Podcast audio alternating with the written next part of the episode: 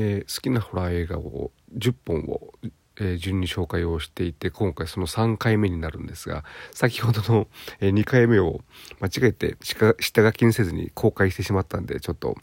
え今後どういうふうに処理しようか、え迷って動揺しておりますがまあそれ気にせず、え進めます。えー、とこれまで、え少女、え口先女2少女ピカレスクジオン白い老女 POV4 作、えー、紹介してきまして、えー、次が女優霊ですね。まあ女優霊いろいろねあの紹介するまでもないと思うんですがまあ今の J ホラーの、まあ、元になった作品っていろいろとあの見解は分かれるところはありますが J ホラーという概念が非常にクローズアップされることになった作品中田秀夫監督の、まあ、出世作といいますか、えー、名前を世に広めた作品で。ただあのね好きと言いながらよく考えてると多分1回しか見たことない1回レンタルビデオで借りていて見ただけで特にねテレビで放映されるわけでもないしその後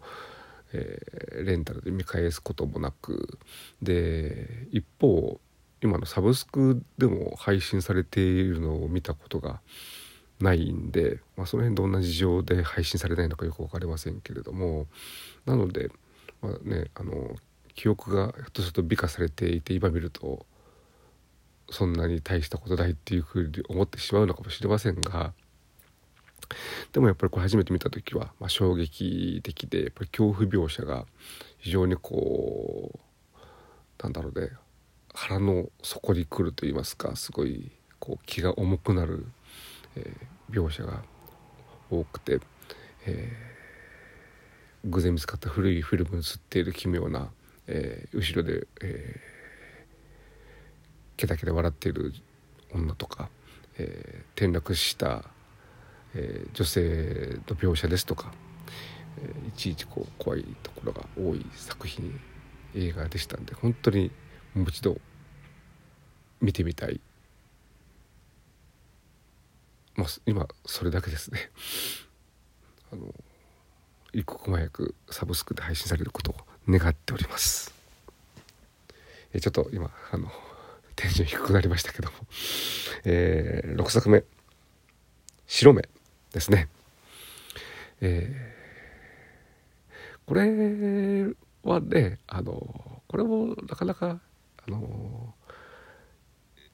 これもというか女優霊とか違って、えー、評価が低い作品なのかなといつも、えー、思っていて白石浩二監督、まあね、先ほどの口先女の時の名前が出て出しましたしまあねあの最近では特に貞子 VS 佳代子とかいろいろとビッグタイトルも撮影をしている、まあ、巨匠と言っていいのかな。あの大好きな監督なんですがあのこれは、えー、POV っていう、まあ、一応 POV になるのこれもあの POV ではないか。どうなるんだこれ？えー、まあ、心霊ドキュメンタリーの体をフォーマットで作られている、えー、映画で、えー、ももクロ初主演映画と言っていいのかな？ななのであの当時あのまあももクロうんとメジャーデビュー直後で、まあ、ブレイクしたと言っていいぐらいの時期だったと思うんですがだからまああの当時のねオタクは多分この作品のこと知ってると思うんですがただやっぱりアイドルオタクとこういう、まあ、ホラー映画とかね 心霊ドキュメンタリーの、えー、好きな人っていうのはあんまりこう重ならないのかもしれませんが映画はクソというふうに言われることがよく多かったえー、映画で。私も当時は見てなかったんですけど後から、えー、見てみてこれめちゃくちゃ面白いやんと思って、え、見たんですがであのー、まあ、え、ストーリーあるのかないのかっていうとないようなもんで、え一応あのバラエティ番組の体ででももクロのバラエティ番組で今回はあの心霊スポットに行ってそこで「えー、紅白」に出れるお祈りを祈願をしますみたいな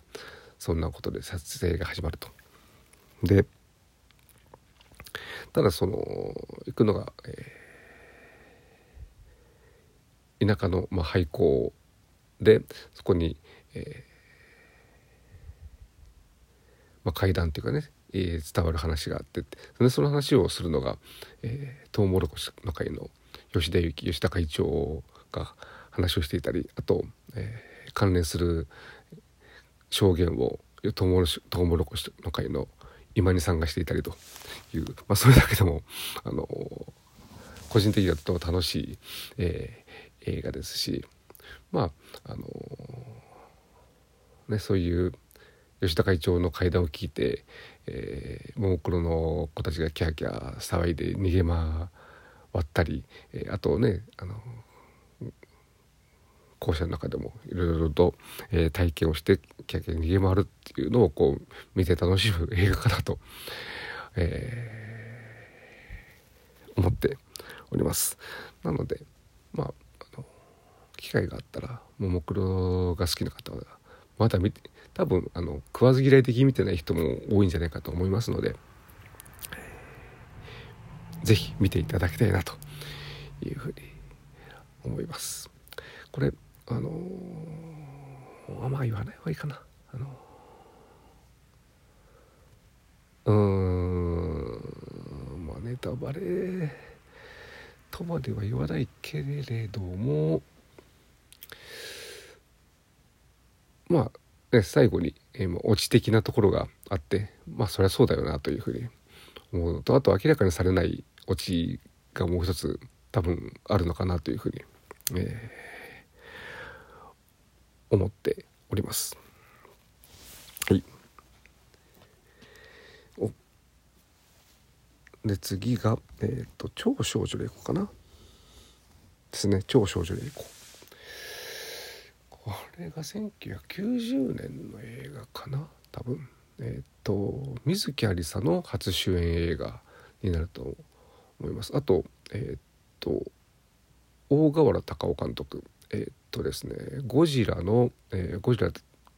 ゆる平成ゴジラのゴジラ VS モスラとかえー、っとデストロイヤーとかあの辺を、えー、出てるかとかあとえー、っとサスペンス映画の「誘拐」ですね渡哲也と、えー、永瀬正敏が出てるすごいこれも本当に面白い、えー、映画。なんですか？そういった映画を撮った監督の、えー、監督デビュー作。でえー、と、まあ、主人公水木有沙で彼女が、まあ、いわゆる超少女霊子で、えー、超能力を持った少女。で、えー、彼女が通う高校だよね。高校で、えの、えー、文化祭で、えー、いろいろとこう、まあ、心霊現象的なのが文化祭の準備の過程で起きて、えー、その、まあ、悪霊的なものと彼女が戦うというそういうストーリーで。これもあの公開時とあと1回テレビでやったぐらいで2回しか見てなくてこれもサブスクで配信されないんで、えー、早く、えー、配信してほしいなと思っているんですがだからまああのホラー映画というよりもオカルト映画に近い映画かなと。本当に最後そのね悪霊退散まあ悪霊の正体が割と意外なえー、意外な犯人じゃないですけどもだったりするところかもしれないですしあと、えー、玲子の、えーと、おばあさんのもうあの超超超超超霊能力者として菅井金が、えー、出てきて菅井金がめちゃくちゃかっこいいという そういう、えー、割とね菅井金っていうとあの必殺シリーズの、えー、いびり姑的な、えー、イメージがあるんですがそんなさすがね東宝は菅井金をここに使うのか東宝のね、えー、ゴジラの大作ですとか、えー、黒澤明の「生きる」とかねいろいろこういい役をやってきた菅井金をこういういいところでまたこれ使ってくれたなと。だからその菅井金をもっぺん見たいということで、えー、ぜひ、えー、早くサブスク、えー、配信をしてほしいというふうに思っております。では、えー、3回目ちょうど時間も、えー、10分超えたんでここで切って次で最後で終わりたいな。はい。では、えー、第4回もよろしければ引き続きお聴きください。